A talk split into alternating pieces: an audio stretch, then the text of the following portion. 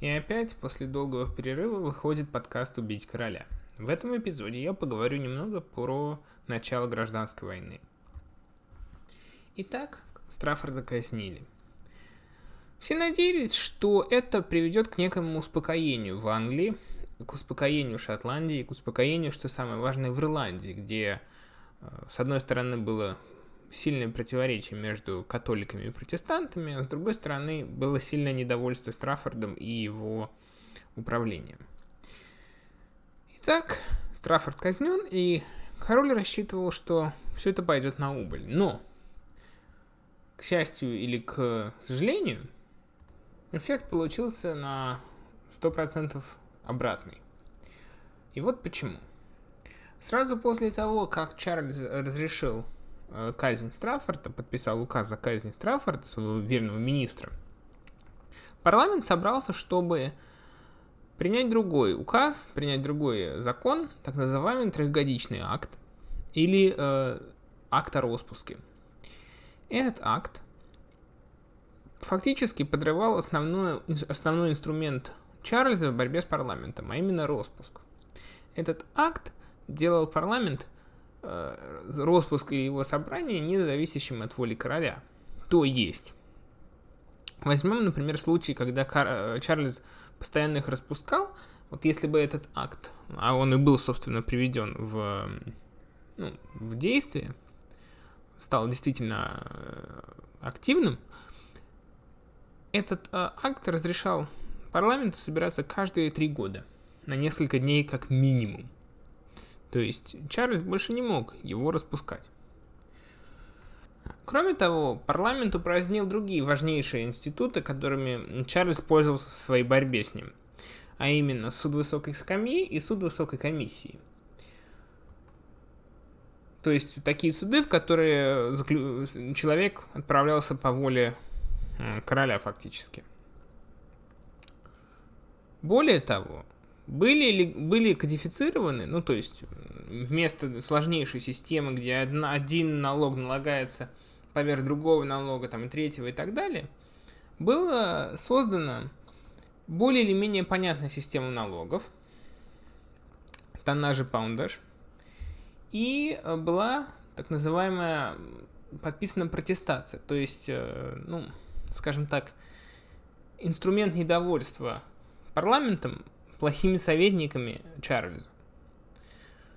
Более того, было принято нескольких биллей, которые, было принято несколько биллей, которые атаковали, которые подвергали сомнению и призывали к упразднению епископальной структуры церкви. Напомню, что Чарльз выступал как епископальный, э, сторонник епископального управления, а парламент в основном пресвитерианского, то есть выборного. Ну, как Э, церковь как республика, условно говоря. Я хочу напомнить еще такой момент важный, почему, еще раз говорю, почему еще в вопросах религии так стоял вопрос экклезиологии, то есть вопрос о том, как будет устроена церковь. Дело в том, что помимо своих религиозных э, дел, э, епископы часто выступали как, ну, политические комиссары. Ну, это очень, конечно, примитивное сравнение, но тем не менее. Например, э, епископы подвергали цензуре то, что считалось направленным против религии или государства. Более того, э, епископы часто разрешали вопросы, связанные с э, разводами, наследством и так далее. То есть это были, фактически это был важнейший класс назначаемых государственных чиновников. Я уже не говорю о том, что они сидели вообще автоматически епископство, епископство или архи... Нет, кажется, только епископство. В Анг... церкви Англии до сих пор автоматически э, переводят вас в палату лордов. То есть это был важнейший, тогда палата лордов была не такой беззубый, как она сейчас. Вот. Но естественно, что это был важнейший блок э, голосующих в парламенте, в Верхней палате парламента. Итак, принята протестация, упразднены суд Звездной палаты с высокой скамьи и так далее. В декабре 1641 э, года в Лондоне произошли беспорядки, которые ну, в основном это была британская, то есть антиепископская толпа, которая не допускала епископов э, в палату лордов. То есть, ну, легально они там до сих пор находились, но при этом они не могли физически туда дойти, потому что выйти из кареты и дойти до дворца, где происходило заседание парламента, им не давала вот э, веснующаяся толпа. И после чего э, Джон Уильямс, архиепископ Йоркский, и 11 других епископов направили Чарльзу и парламенту жалобу, в которой они осуждали вот э, те все акты, которые были приняты без их присутствия. Ну, потому что, смотрите, вот для того, чтобы некий акт стал законом, требуется то, что он был проголосован в Палате лордов. Если в Палате лордов нету половины людей, тогда о каком кворуме может вообще идти, идти речь? Сейчас в Государственной Думе или в Государственном Совете тоже необходим кворум. Если бы половина сенаторов не явилась, то можно сказать, что Совет являлся несостоявшимся. Тогда такого не было явного э, прочтения, сколько нужно кворума и так далее, и так далее. Но, тем не менее, некоторый резон в их словах был. Однако Палата общин восприняла это как попытку, ну, грубо говоря, то, что епископы приглашают короля э, распустить парламент. И все, все 12, то есть э, Уильямс и 11 его подписантов, коподписантов, так сказать, они все были арестованы. В 642 году э, Чарльз приказал своему генеральному поверенному, генеральный поверенный, Attorney General, это должность, соответствующая генеральному прокурору, королевскому прокурору. Арестовать несколько членов парламента, а именно Эдварда Монтегю и пятеро других. Э, Джона Пиман, Джона Хэмдена, Дензела Холлеса, Артура Хейзелрига и Уильяма Строуда. Он подозревал их в том, что они спелись э, с шотландцами, чтобы те напали на ну, что те подговаривали шотландцев напасть на Англию, на северное графство, а сами бы они в то время арестовали короля и так далее. Существовала еще одна причина, по которой пятеро членов парламента, ну, почему Чарльз решил против них так активно действовать. А именно то, что они были основными двигателями импичмента против королевы, которая была католичкой, а они, как ярые протестанты, убер-протестанты, так сказать, Э, совершенно ее ненавидели и приписывали ей участие в папистских заговорах. Что, конечно, было, скорее всего, неправдой. Я говорю скорее всего, потому что точности мы не будем знать, конечно, никогда. Она была достаточно ревностной католичкой, но дело в том, что ни один здоровый человек в тот момент в Англии понимал, что не получится восстановить вот так вот раз-два и католическую религию. Слишком много, слишком, ну, сильные позиции уже к тому времени занимал э, занимала реформированная вера к англици, англика, англиканству и э, пресвитерианству. Итак, король попытался их арестовать.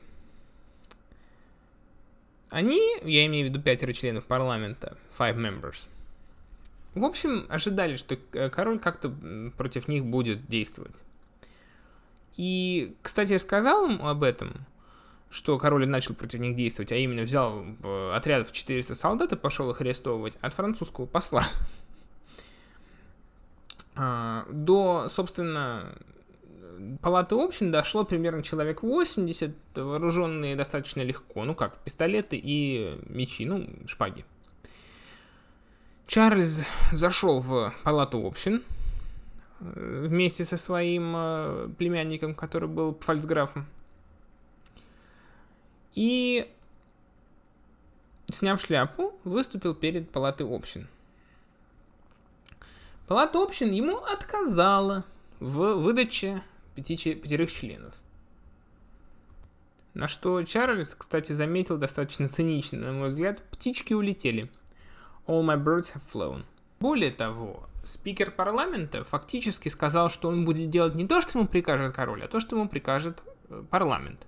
Ну, фактически он засвидетельствовал себя как, э, как подчиняющегося не парламенту, э, не королю, а парламенту. Итак, Карл, Чарльз, попытался арестовать, но из этого ничего не получилось, и вышел он из палаты э, общин совершенно полным фиаско, и более того, его по некоторым свидетельствам даже освистали. Но это был, было только начало. А именно, Чарльз э, на улице встретил беснующуюся толпу. Никакое сравнение не шедшее с э, той толпой, которая была при э, встрече епископов, которая не дала епископам зайти в палату, в парламент. То есть, чтобы понимать, э, насколько он боялся этой толпы, он вывез не только себя, но и свою семью из Лондона и отправился на север. Почему на север? Потому что на севере были наиболее консервативные, наиболее удаленные от таких крупных торговых э, маршрутов, ну, к тому же еще и воюющие постоянно с Шотландией. Может быть, не воюющие в смысле вот больших операций, но каких-то мелких, ну, стычек и так далее. Вообще север и центр Англии всегда считался более консервативным. Даже сейчас э, центральная Англия и северная Англия, в общем, более консервативные, насколько мне известно, регионы Англии. Э, и, конечно, там у короля было гораздо больше сторонников. Хотя, конечно, не все и не везде. Часто было так, что Чарльз пока ехал через страну, какой-то город заявлял, что поддержит его, а другой просто закрывал перед ним ворота. Тогда еще речи не шло о каком-то вооруженном сопротивлении, о каких-то там войсках и так далее, и так далее.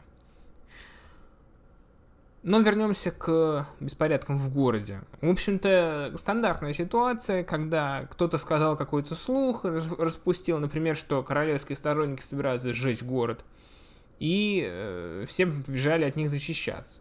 Ну, а кто такие королевские сторонники? Ну, сам король и его окружение, естественно.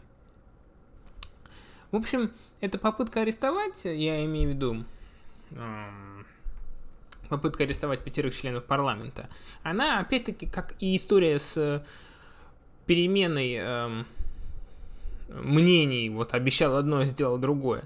С Страффордом это Чарльзу, конечно, скорее повредило, чем помогло. То есть, э, если кто-то раньше сказал, ну, вы понимаете, все-таки король, там, он, он же ничего особенного не просит, также, в общем-то, его деды вы, воевали, ну, ну, то этих шотландцев, в общем-то, любит. В этот раз он себя проявил, конечно, как э, тиран. И это серьезно, как я уже сказал, нанесло урон его... Э, нанесло урон его э, репутации. Кстати говоря, смешно звучит немножко, но в... Я имею в виду в современном контексте немножко смешно звучит, но когда Чарльза освистывали и выгоняли из парламента, ему кричали «Привилегий! Привилегий! Privilege! Privilege! Privilege!» А именно, что имеется в виду? Привилегия парламента перед королем. То есть привилегия арестовывать, заключать под стражу, отдавать под суд. Итак, Чарльз 10 января бежал из города. Бежал э, он сначала в Хэмптон-Корт вместе с, королем, вместе с королевой и другими членами семьи. И э, хочу добавить, что вернется он в это место, в Лондон, только через 7 э, лет и уже тогда, когда ему будут отрубать голову. Когда он бежал 11 января, э, пятеро членов парламента вышли из своих э, убежищ в городе и вернулись, собственно, в парламент. И встречены они были, ну, почти как римские триумфаторы – Лондон был абсолютно потерян для короля. Собственно, еще раз говорю, почему привилегии говорилось. 17 э, января э, Палата общин приняла декларацию вот о том, что, например, о том, что король нарушил привилегии парламента арестовывать и э, его права и так далее, и так далее. В общем-то, это все называлось э, habeas corpus, и король его нарушил. И, конечно, было принято, признано то, что указ э, короля, который э, говорил о том, что нужно арестовать пятерых членов парламента, это незаконен. и что всякий, кто попытается провести этот указ в жизнь, будет считаться нарушающим привилегию парламента и врагом английского союза, английского содружества. С другой стороны, любой человек, который бы ну, помогал пятерым членам парламента, считался верным патриотом и, защи- и имел э, защиту парламента. Еще важно заметить, что за некоторое время до, до этого парламент принял такой акт, назывался акт о милиции или акт об ополчении, в общем-то, который передавал всю армию в видение парламента. И Чарльз, эм, опять-таки, отказался его подписывать, э, заявив следующее. By God, not for an hour, you have asked that of me, which was never asked of any king. То есть, боже мой, ну, by God, э, ни на час, не имеется в виду, ни на час он не передаст управление армией парламенту. Вы меня просите того, что никогда не просили ни у одного короля в истории. Но на этот раз коса нашла на камень, потому что парламент сказал, хорошо, король нам не нужен, мы сами приводим себе, э, присваиваем себе э, кон- высший контроль над армией. Ну, вот сейчас есть президент, например, в России или в Соединенных Штатах, главнокомандующий. Тогда главнокомандующим был король, а вместо этого парламент коллегиальным был таким главнокомандующим становился. И я бы сказал так, что это именно стало вот поворотным моментом бегства Чарльза в Хэмптон-Корт и принятие парламентом э, Верховного Главнокомандования. Вот после этого момента гражданская война стала неизбежным. И можно сказать, что это был своего рода там, красновский мятеж, как вот в гражданскую войну в России, да, после чего вот крупное столкновение, все, все стали понимать, что некое вооруженное крупное столкновение случится. Его никак не удастся избежать. Но об этом в следующий раз. Спасибо.